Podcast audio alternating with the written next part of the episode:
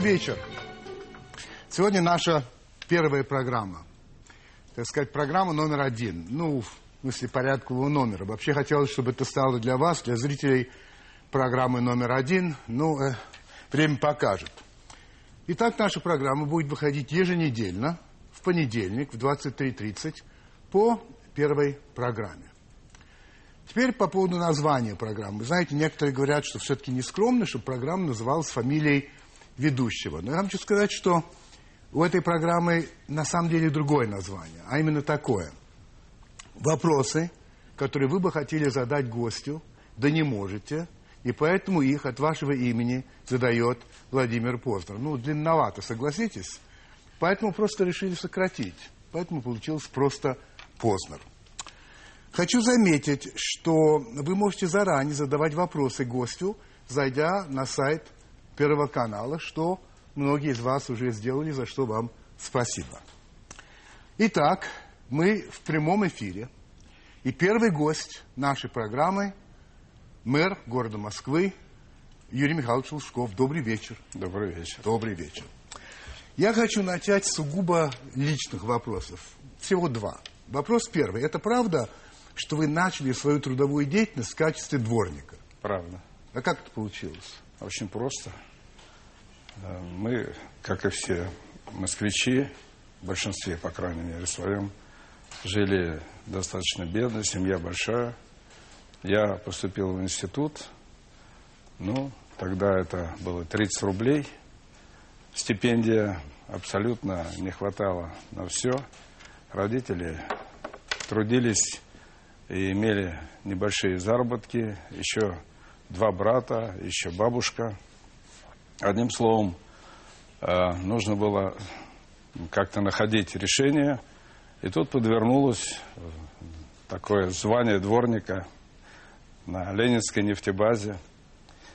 Я шесть лет Шесть работал лет? Да, дворником.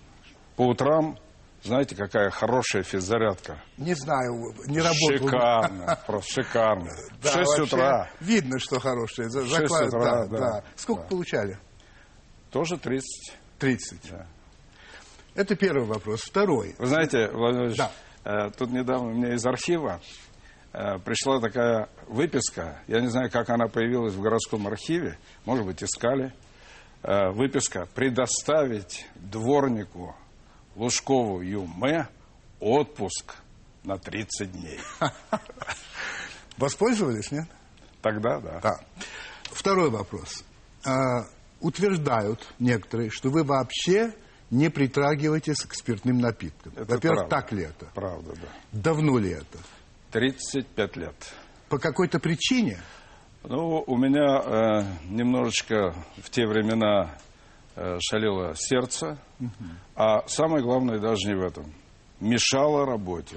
Можете удивиться, но это главная причина. Я э, был руководителем крупного предприятия, у которого были филиалы. Знаете, можно было просто Да-да. да, совсем пропасть. А, не курите? Нет, Никогда не курили? курил. И тоже бросили? Курил с 8 лет. Так, Подбирал чинарики так. около остановок на Павелецкой набережной. Вот. До 28 лет. То есть 20 лет. 20 лет. Потом- Накурились. Потом, взял, Хорошо. тоже мешало работе. А, Юрий Михайлович, вы фигура а, неоднозначная. Значит, а, некоторые очень высоко вас ценят, любят, и, в общем, похоже на то, что это большинство. Некоторые совершенно напротив, вы для них э, как э, красная тряпка для быка. Вас это беспокоит? Нет, Нисколько. нет. Вы автор довольно большого количества книг.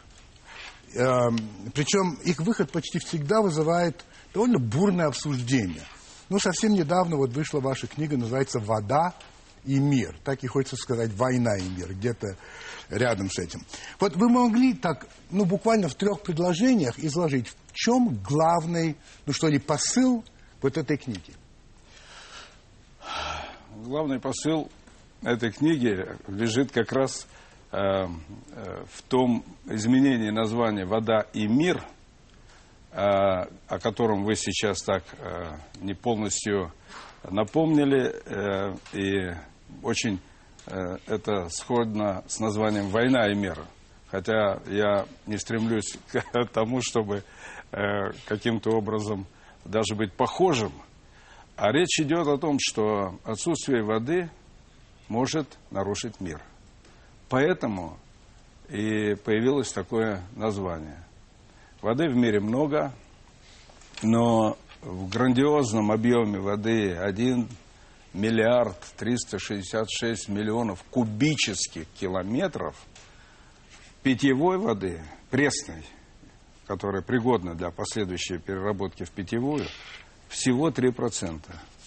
И лишь три страны в мире имеют суммарно около 90% запасов воды от всего того, что и должно иметь э, человечество. Это Бразилия, примерно 40% от запасов пресной воды находится в Бразилии. Это Россия, примерно 24%, и э, Канада, у которой примерно 18%. Сложите, это будет уже где-то под 90%. Остальное все очень, кстати, неравномерно распределено по остальным странам. Вот в чем лежит сейчас проблема человечества. Я правильно понимаю, что пресная питьевая вода может стать э, таким же важным э, ресурсом, как, скажем, нефть сегодня? Уже стало. Уже? Уже стало.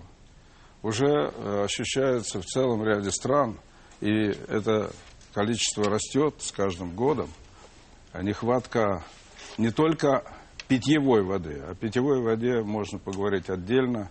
Э, сейчас э, человечество потребляет далеко не везде нормальную питьевую воду. И далеко и, не и, одинаково. И далеко не одинаково. И в России тоже очень большая проблема э, с питьевой водой. А речь идет о пресной воде. Пресной. И это все становится проблемой взаимоотношений между людьми проблемой взаимоотношений между государствами, споров межгосударственных. А это, кстати, и раньше было. Возьмите Среднюю Азию, Центральную Азию. Войны были за воду. Вода – жизнь. Вот смотрите, вы автор довольно большого количества книг. Причем я уже говорил, что они, как правило, вызывают довольно бурную реакцию. Но я могу вспомнить такую книгу, как «Запад и мы», а, который я читал с большим интересом. Потом есть, вы написали книжку о спорных островах. Курильский синдром. Курильский, да. да, который, значит, японцы считают своими, а мы своими. Вот теперь книга о воде. Это очень, ну, как сказать, широкий разброс тематики. А, волей-неволей возникает вопрос. Вы себя считаете компетентным во всех этих вопросах? Тех, что пишу, да. Абсолютно. Да. Вот смотрите, вы мне сами принесли книжки. Вот ваша книжка да. «Вода и мир». Тут еще, значит, книжки других людей, а, тоже вот все о воде.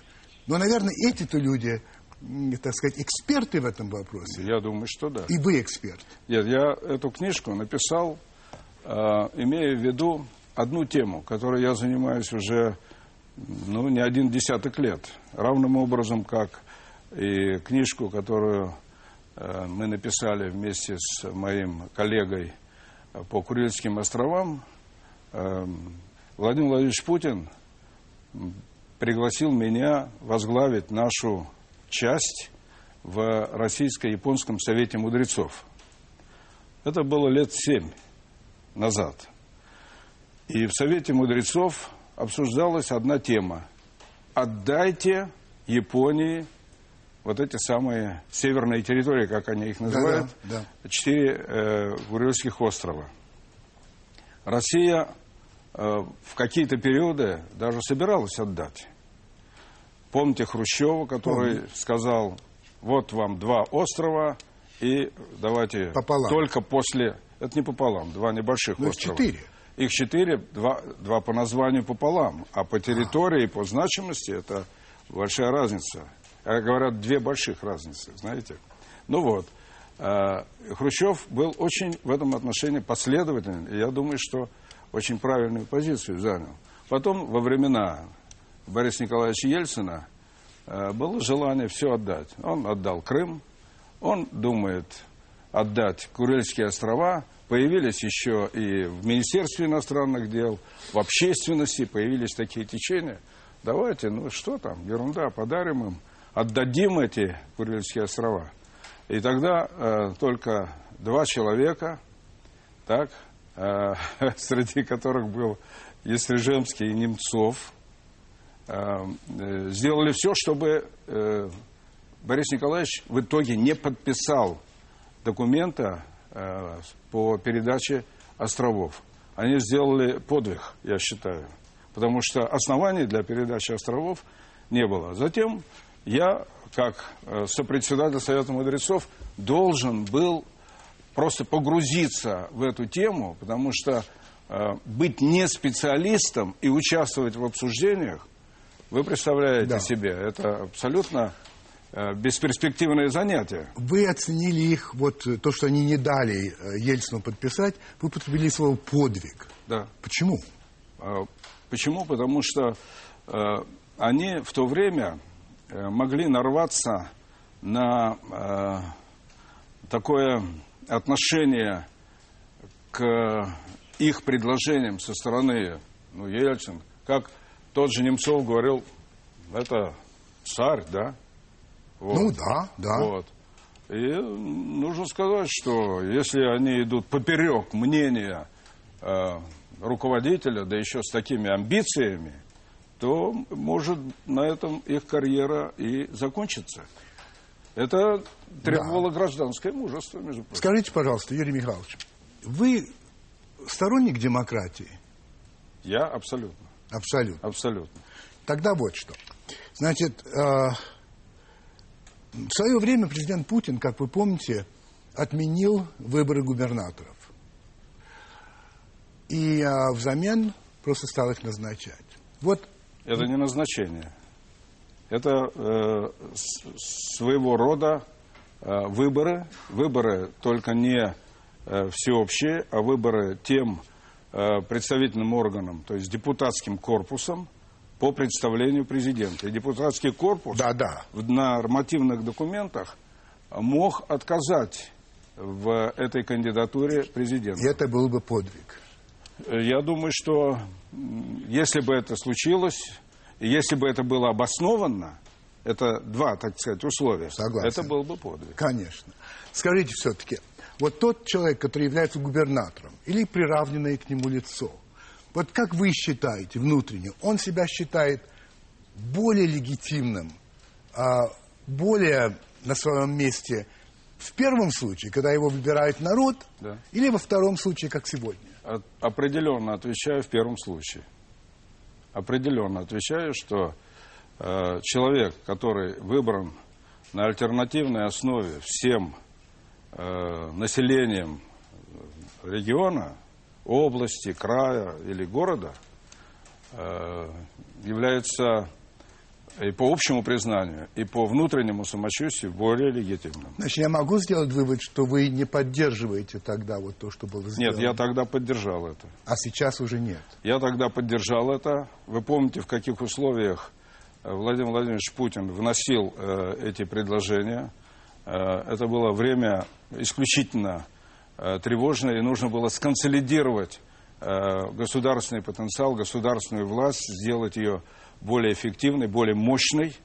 Вот. И я думаю, что, конечно, э, времена складываются разные. Я это видел по вашим передачам времена. Так? И э, сейчас этот вопрос можно вернуть к рассмотрению снова. Вы были бы сторонником возвращения? вот Я был бы сторонником Были возвращения. бы, да. Теперь еще один вопрос из этого разряда. Ну, как вы знаете, президент Медведев а, предложил изменить Конституцию в некоторой части, продлить срок президентства до шести лет с четырех, а а, членство в Государственной Думе с четырех до пяти. И это решение, вернее, этот законопроект был принят в первом чтении буквально на днях Государственной Думой. Вам оно как? Я работаю 22 года уже в городской власти и считаю, что э, даже этих 22 лет недостаточно, чтобы сделать что-то путное. Чтобы сделать что-то такое, что э, ты должен э, еще обязательно сделать в свое время. Э, четыре года – это очень малый срок. В четыре года, если тем более... Два это, раза по четыре, да? Если. Ну, во-первых, два Не раза это еще нужно, это нужно еще э, добиться, чтобы два раза по четыре тебя во второй раз избрали после первых четырех. Да. Так? Так вот, э, я могу сказать, что 4 года это э, списанный с американского э, Да. принципа президентства для России не годится. Почему?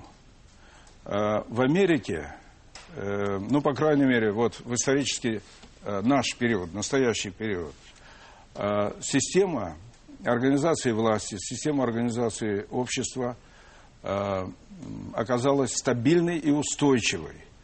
Вот э, когда э, эта стабильность э, налицо, то 4 года или два раза по 4 года, ну, нормально. Нормально, хотя маловато, тоже я считаю. Так? А когда в обществе очень много сложных вопросов, которые начинает решать вновь вступивший президент четырех лет для того, чтобы получить что-то завершенное, мало. У нас сейчас должна пойти реклама, но совсем коротко. Значит, вот э, президент еще тогда Путин категорически отказался трогать Конституцию. Когда его просили, давайте на третий срок, давайте, давайте, он говорил, нет, Конституцию трогать нельзя. Сейчас Медведев ее тронул. Это не вызывает у вас никаких опасений? Нет. Не вызывает. Нет, э, не вызывает. Почему? Э, Речь идет о принципиальных вопросах. И тогда Конституцию трогать нужно только через референдум, через те процедуры, которые расписаны, кстати, в самой Конституции и в законах государства. А Здесь речь идет больше о э, э, технической э, какой-то стороне, э, технологической стороне, а не о принципиальных основах э, закона конституционного, Конституции. Еще один любопытный вопрос. Вы давали журналу Der Spiegel в свое время интервью, в котором вы сказали следующее, я цитирую вас. «Часть своей жизни, которую, быть может, мне еще дарует Бог, я хочу провести как свободный человек, не в золотой клетке. Мне хочется больше свободы». Что за свобода и что за золотая клетка?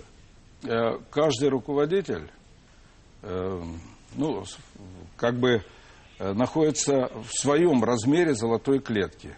Я считаю, что президент страны тоже находится в золотой клетке, где он имеет очень серьезные ограничения, ограничения, связанные с его личной свободой, не с его свободой как гражданина общества, да, а с его личной свободой. Вот, например, Э, я дорожу тем, что я могу в отпуске, так, коротком, но любом, одеть джинсу, одеть свою кепку и прошвырнуться по магазинам. Я имею возможность пойти в театр в любое время. И мне не нужно никаких условностей. Скажите, президент страны, премьер страны имеет возможность пойти в театр без предварительной подготовки, соответствующей там, безопасности и так далее. Имеет возможность пойти, поехать куда-то за рубеж на отдых, и там вот так вот пойти по магазинам без каких-либо тоже предварительных эм, э, таких рекогносцировочных или там обе- обеспечивающих его безопасность мероприятий. Да нет.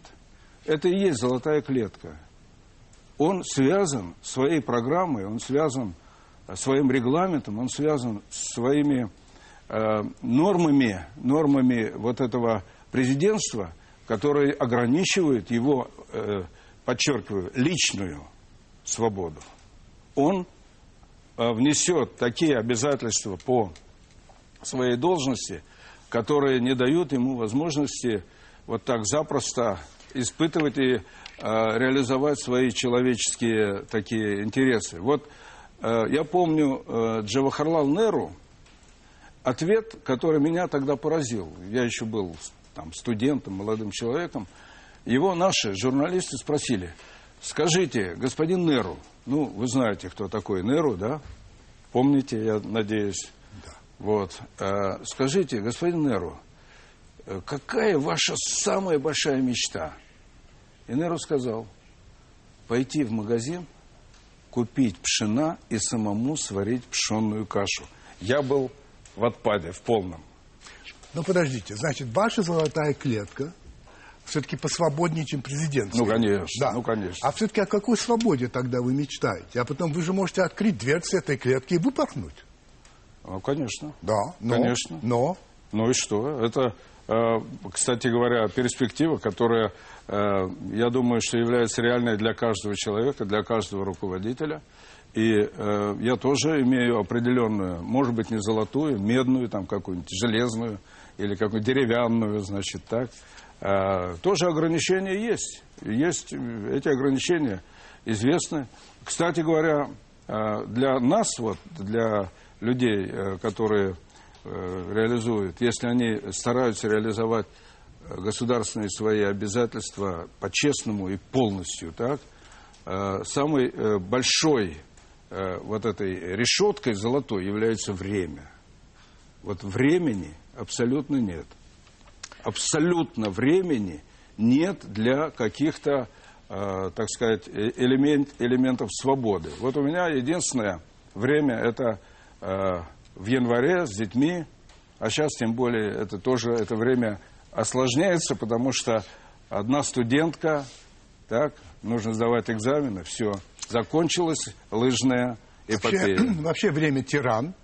И в частности, время нам сейчас навязывает рекламу. Продолжим после нее.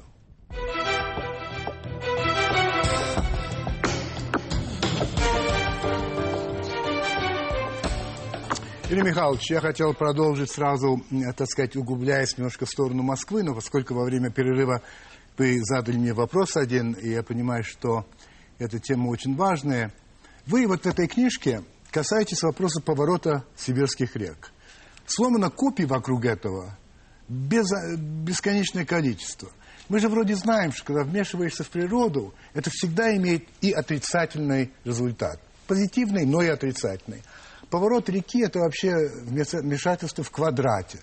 Вы не опасаетесь, что вот э, такой подход может просто вызвать катастрофу? Знаете, э, в 1986 году э, началось движение против этого названия даже. Да, Не реальных действий, ну конечно. а против названия. Как это повернуть обь, Да. чтобы она текла Да, туда, да. к Ара- к Аральскому морю. Во-первых, э, я думаю, что наши э, политологи, коммунистическая э, пропаганда сделала громадную ошибку тогда. Во-первых, о каком повороте идет речь? Это не поворот. Из 130 кубических километров использовать 25, а на первом этапе сначала 4 или 5 кубических километров, это, простите, не поворот. Это взять небольшую часть и вернуть в первую очередь в Россию, в которой, несмотря на то, что Россия на втором месте по запасам пресной воды, у нее есть регионы, которые испытывают колоссальную жажду. И как раз эти регионы находятся в том месте, где вода может быть взята из реки Обь или из... Безболезненно? Это безболезненно абсолютно. Отвечайте за свои слова. Отвечаю за свои слова, знаю тему. Кстати, эту тему поднял еще харьковский гимназист в 1872 году и посвятил всю свою жизнь Что за гимназист? Демченко, фамилия, Так, пожалуйста, так. харьковский гимна- гимназист. Так, так. Вот. И посвятил всю свою жизнь отработке вот этого варианта.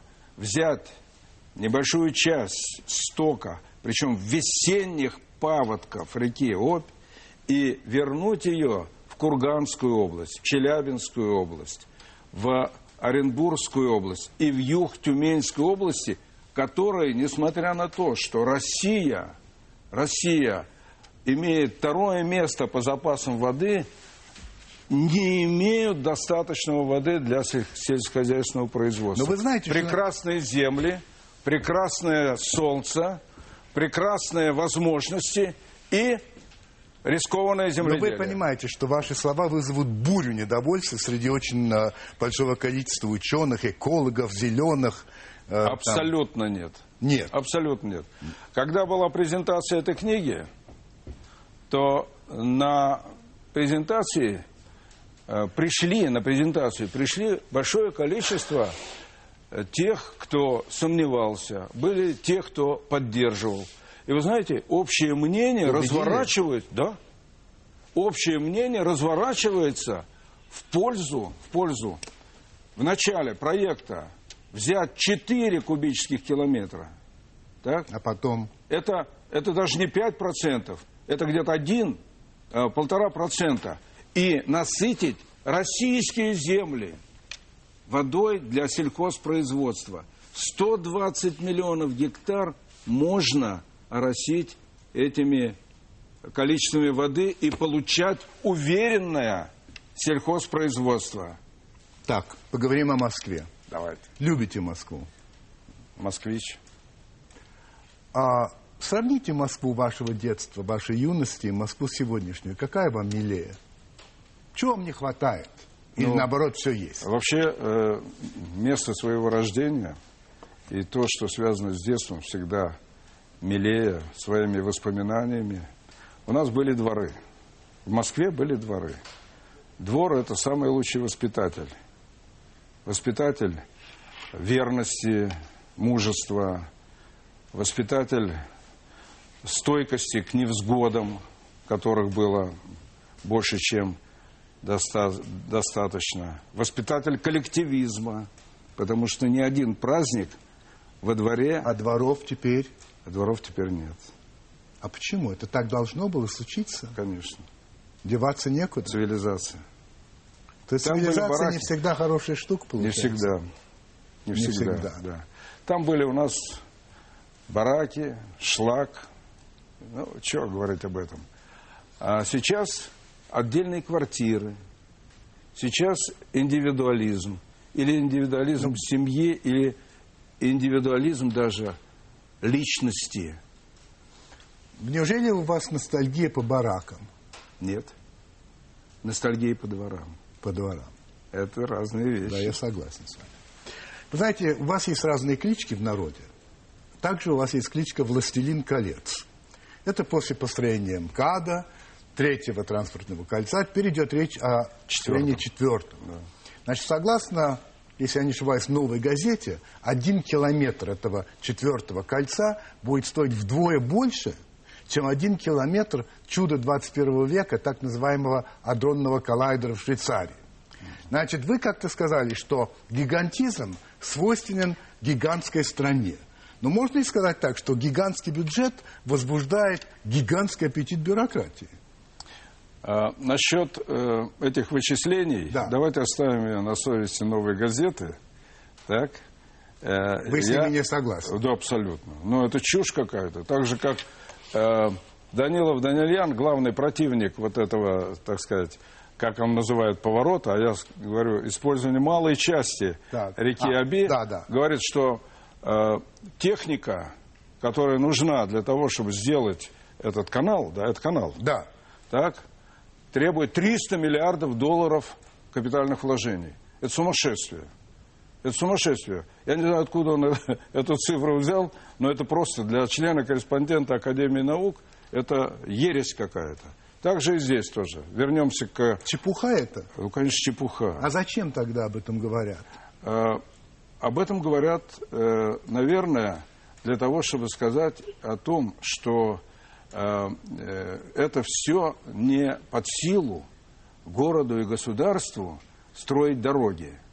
Так вот, я могу сказать, что первое, четвертое кольцо мы строим, и дальше будем строить. Второе, если бы государство не отменило дорожный фонд, то стоимость четвертого кольца была бы в 6-8 раз дешевле, если бы мы строили в то время, кстати говоря, когда строили за городские деньги в основном МКАД, кольцевую дорогу, Так. в 6-8 раз дешевле, чем это строительство в настоящее время. Дальше. Я задаю вопрос вам. Скажите, а что, этого не надо делать? Нет, наверное, надо. Все Да зависит не, от не того, просто сколько- надо, а обязательно делать. Хорошо, Юрий Михайлович, смотрите. Говорят о большом бюджете, который, я сказал, да, и что есть э, э, э, чиновники, которые присматриваются к этому бюджету, и как бы с этим связано некоторые данные, которые мы получили от э, Фонда общественное мнение, из которого следует, я не знаю, согласитесь вы или нет, что Москва самый коррумпированный город среди регионов Российской Федерации, 42% москвичей признали, что давали когда-то кому-то взятку, а, вот что вы думаете по этому поводу? Вообще, есть ли мера вашей ответственности в этом во всем? Если это правда? Э, Мера ответственности любого руководителя за те неприятности, нарушения, нарушение закона, а коррупция это нарушение закона, конечно, есть. Конечно, есть. Вот. Э, Я оставляю на совести эти первые места, да, которые так. э, присуждаются городу Москве. Я могу сказать только о том, что мы с коррупцией боремся, и боремся очень серьезным образом. Есть два метода борьбы с коррупцией. Первое – рациональность расходов. Так. Второе – это уже относится к сфере правоохранительной системы. Если имеются случаи коррупционных каких-то действий, коррупционных связей, то в дело должна вступать милиция, прокуратура, следствие. Можно ли сказать, что вы, в принципе, довольны успехами в Москве в этом направлении? В части хозяйственной деятельности, Да. в части рационального расходования бюджета я не могу быть спокойным, но меры, которые мы принимаем, очень эффективны. Дают очень, дают результат. Очень эффективны. Первое. Если вы спросите антимонопольную службу, которая следит за организацией аукционов, конкурсов и тендеров, которая является первым шагом в антикоррупционных планах и мероприятиях, то он, э, они вам скажут, что Москва первой и наилучшим образом, наиболее массовым образом ввела эти конкурсные начала в распределении заказов. Второе. Мы создали Москонтроль. Это комитет, очень серьезный комитет, через который проходят все решения по нашим городским заказам, городским обязательствам и так далее. И он нам сэкономил очень большие деньги, которые, если бы не было этого контроля, в пределах правительства города, в системе правительства города, могли бы уйти или просто бесполезно, а чаще всего они бы стали той основой, которая связана с откатами, с коррупцией и со всякими взятками. Вот смотрите, вы как-то сказали, что, я вас цитирую, бюджет Москвы уже обогнал бюджет Нью-Йорка и сейчас занимает второе место в мире после Токио. В этом году он составит 54 миллиарда долларов. Да? Так. Москва входит в тройку самых дорогих городов мира Для кого? для людей живущих. Нет, Нет? нет. Эти все расчеты делали только в отношении иностранцев. А для москвичей это не Для москвичей нет. Хорошо. А А для московских пенсионеров в еще большей степени нет. качество жизни. Значит, есть такая организация, можно ей доверять, не доверять, тем не менее она пользуется некоторым авторитетом. В мире называется Mercer Human Resources Consulting. Вот она выбрала 215 крупнейших городов мира и расставила их по качеству жизни, как она это понимает. На первом месте Цюрих, на последнем, 215-м, Багдад. Москва, по их расчетам, находится на 173-м месте. Вот как вы относитесь к этой оценке? Я думаю, что ее надо уважать, эту оценку. Да? Конечно. А как вы Конечно. понимаете тогда качество жизни? Я, э, качество жизни, Да. это, э, во-первых, уровень жизни, так? Э, во-вторых, это культурная среда, среда обитания, экология. В-третьих, и, может быть, даже это имеет смысл для определенной категории э, москвичей, которые составляют 10% от нашего населения города, это э, бе- безбарьерность среды, то есть это условия жизни инвалидов. А инвалидов у нас миллион двести тысяч человек. Условия жизни инвалидов у нас э, просто совершенно не цивилизованные. Поэтому мы будущий год объявляем годом равных возможностей, то есть годом инвалидов. Поэтому к этим оценкам, какими бы они ни были э, такими, знаете, Неприятными. тяжелыми для, Неприятными, для да. мэра, для Да. правительства Да. города, нужно относиться с уважением. На прошлой неделе у вас э, возник спор с начальником ГАИ города Москвы или ГИБДД, но вы его поругали. И он, я услышал это в эфире одной радиостанции, э, сказал, что вы не правы. И кроме того, я цитирую, он сказал, Юрий Михайлович любит делать популистские заявления. Любите? Я Да. не проверял себя на э, этот э, экзамен. Хорошо, тогда вот что. Значит, Это вы по шинам, что ли? Нет, не по шинам. Вот я по-другому. В мае прошлого года, вернее, этого года, на праздновании 225-летия Черноморского флота, э, вы заявили, что Севастополь никогда не передавался Украине Да? и должен быть возвращен России. При этом вы добавили, э, если мы потеряем Севастополь, мы потеряем Кавказ.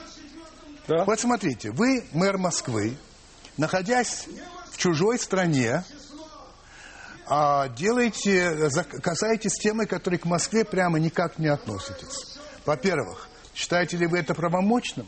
Абсолютно. Во-вторых, не осложняет ли это и того, а, и без того сложные отношения между Украиной и Россией? Так, отвечаю. Отвечаю. И вы в этом находите э, что-то популистское? Я Вы задаю знаете, вопрос. это э, берет за сердце, э, ну, я не знаю, каждого россиянина. Вот то, что происходит с Севастополем и с Крымом, это не популизм. Это наша история, это наши потери, которые каждый россиянин считает потерями несправедливыми для нашей страны. 225 лет назад Екатерина, э, понимая государственные интересы России, э, отвоевала Крым, отвоевала Севастополь, образовала этот город, и сейчас мы одним росчерком пера взяли и отдали Крым и Севастополь, когда делили страну. А Крым был отдан Украине в связи с 300-летием добровольного воссоединения Украины Хрущевым, с Россией. Хрущевым. Но когда соединялись, можно что-то сделать, а когда расходились, отдайте, отдайте, значит, пожитки какие там. То есть вы считаете, что будучи в Севастополе, выступая вот так, это было правильно? Абсолютно. И то, что на самом деле это не вызвало никакого восторга у украинского руководства, это вас тоже не волнует? Нет, не Не волнует. волнует. Не волнует. Я говорил это, понимая и воспринимая позицию россиян. Это первое. Второе. А почему вы сказали, что я это, э, это свое выступление делал на территории Украины?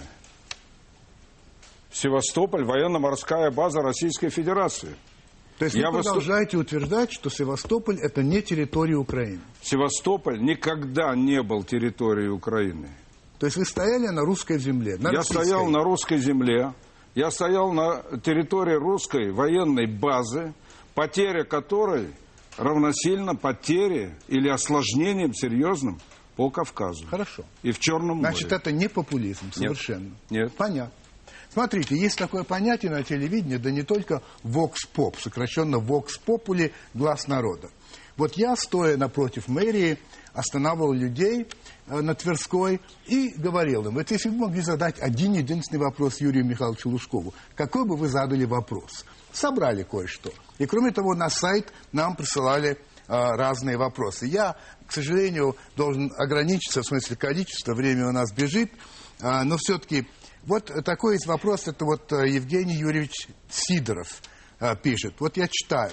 На днях э, в США вышел фальшивый номер газеты The New York Times, New York Times, датированный 4 июля 2009 года, Днем независимости США.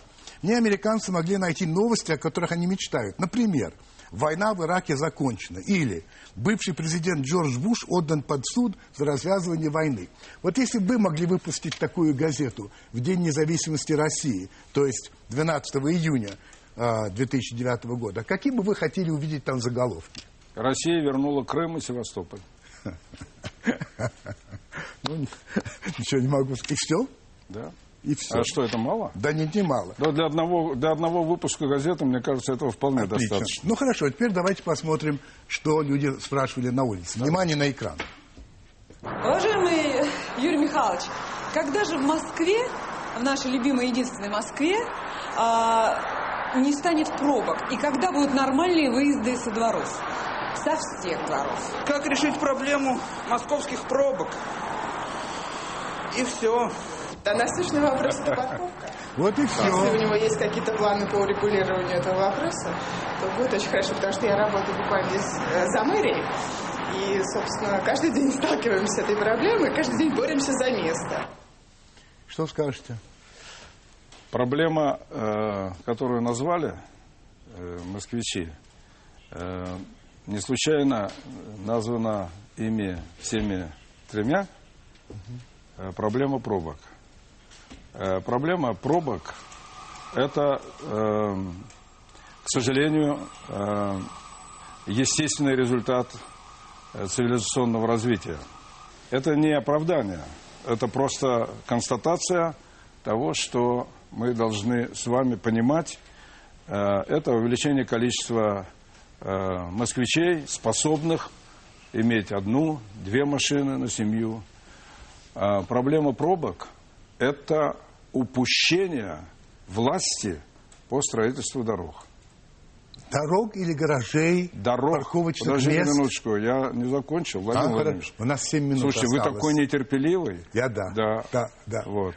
Э, Проблема пробок – это упущение власти по строительству дорог. Я уже говорил о том, что я очень сожалею, что вся страна послушалась министра финансов и лишилась дорожного фонда. Это лишился дорожного фонда не только город столичный, Москва. Все регионы страны перестали строить самостоятельные дороги. Это ужасно.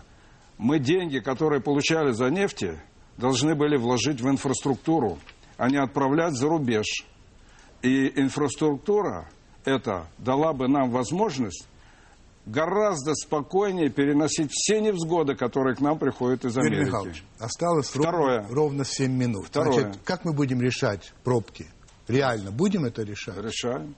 Каким образом? Решаем. Во-первых, строительством дорог. Дорог. Во-вторых, строительством гаражей. Каких? В-третьих, Подземных, надземных? И подземных, и наземных, а главное, перехватывающих. И люди смогут за это И платить? люди, и люди смогут оставлять свои машины и пересаживаться на общественный транспорт, в первую очередь метро. В-третьих, строительство метро, на которое мы выделяем сейчас очень приличные деньги. Кстати, в отличие от обязательств государства, которое должно было нам давать средства на строительство метро. И четвертое, последнее, но не последнее в э, ряду, а последнее в главном. Это управление дорожным движением. Ам, еще раз экран. Очень хотелось бы, на самом деле, чтобы в Москве не было под ногами грязи. Вот когда ходишь по мостовой, знаете, такая вот кашица мерзкая. Почему этого нет ни в одном другом европейском городе, цивилизованном? В Хельсинки такая же, собственно говоря, природа, такой же климат. Но этой грязи под ногами нет. Я не согласен. Нет? Нет. Я не согласен. Ошибается. А, Много есть проблем, связанных с чистотой города, но я думаю, что если сравнивать Москву и Нью-Йорк, Москву и Париж, то мы э, по чистоте улиц, чистоте города э, выглядим совершенно не хуже. Хорошо. Николай Алексеевич Руфицкий пишет, что-то давно вас не видно на автомобиле «Москвич». Все больше на «Порше». Вот когда в 99 году готовились, было другое дело. С чем связана такая кардинальная перемена? А очень просто. Москвич, как структура, которая производила автомобили, принадлежа, и принадлежала э, федеральной власти перестал выпускать свои автомобили. И все. И все.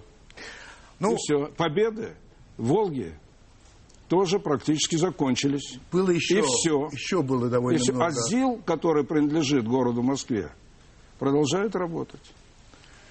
А, к сожалению, время летит, я не могу задать все эти вопросы от народа, которые хотели задать, но все-таки я вам задам следующий вопрос от Якова Николаевича Охонько. Не считаете ли вы, что длительное пребывание руководителя на одном посту приводит к застою системы и накоплению критического количества ошибок в управлении, которые старая команда отказывается признавать и исправлять? Считаю, что это очень серьезный вопрос, который нужно всегда отслеживать. И если возникают вот такие моменты или такие симптомы, власть нужно менять. Три с половиной минуты рекламы. Хочу вам напомнить, что был а, замечательный французский писатель Марсель Пруст, а, который придумал вопросник, в котором несколько десятков вопросов. Хочу вас немножко по Прусту спросить, пока успеваем. Какую черту вы более всего не любите в себе?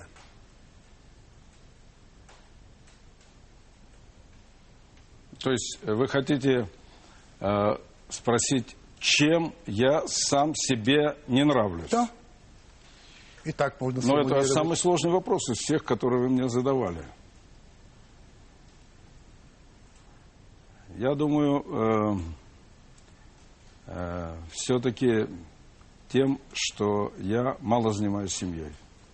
Какую черту вы более всего не любите в других? Вот вообще не любите в ком-то? Нечистоплотность. Нечистоплотность. Каким бы талантом вы хотели бы более всего обладать? Талантом Кобзона. Кобзон. Петь? Талантом Кобзона, например. Добро. Да. Какое ваше самое нелюбимое слово? У меня их нет. Ну тогда какое ваше Ну, самое любимое слово? Непорядочность. А какое ваше самое любимое слово? Порядочность. Порядочность. Что вы считаете своим главным достижением? Я думаю, что, пожалуй, пожалуй, такого все-таки нет. Это не, э, знаете, такое... Хорошо. О чем вы больше всего сожалеете? О потраченном времени. Зря потрачено. Зря потраченного времени. Его много. Если бы вы могли пообщаться с любым человеком, который когда-либо жил на свете, кто бы это был? Поговорить, посидеть с одним каким-то человеком.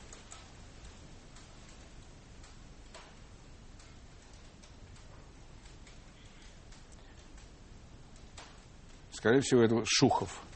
Шухов. Предположим, что Бог есть, и что после смерти вы окажетесь перед Ним. Что вы Ему скажете? Привет. Я уже у твоих ног. Это был Юрий Михайлович Лужков. Спасибо вам. Сейчас реклама, и потом я завершу программу.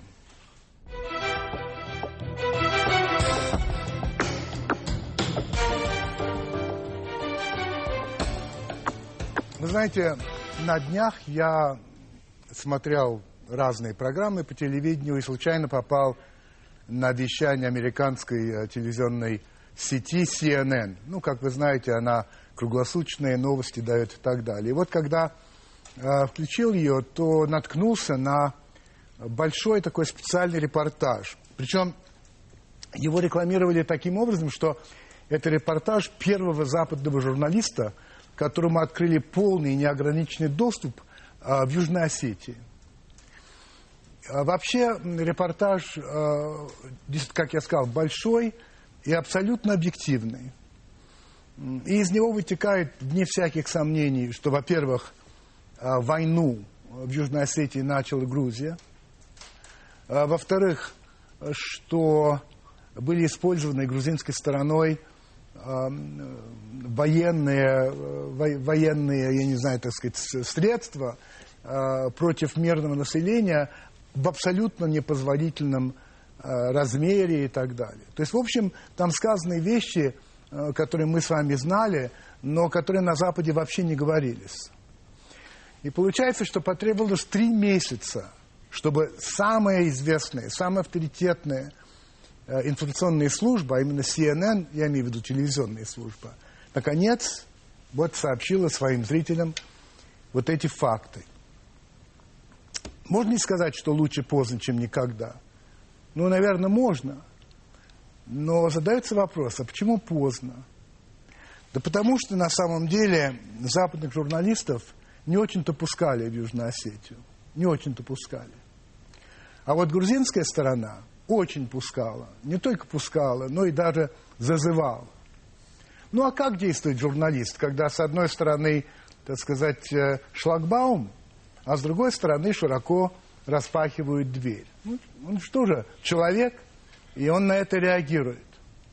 А, я думаю, что а, не давали возможности этим иностранным журналистам работать в Южной Осетии с самого начала, потому что э, бытовало такое мнение, что они все равно правды не скажут, что э, они все равно будут врать, и поэтому лучше их не пускать.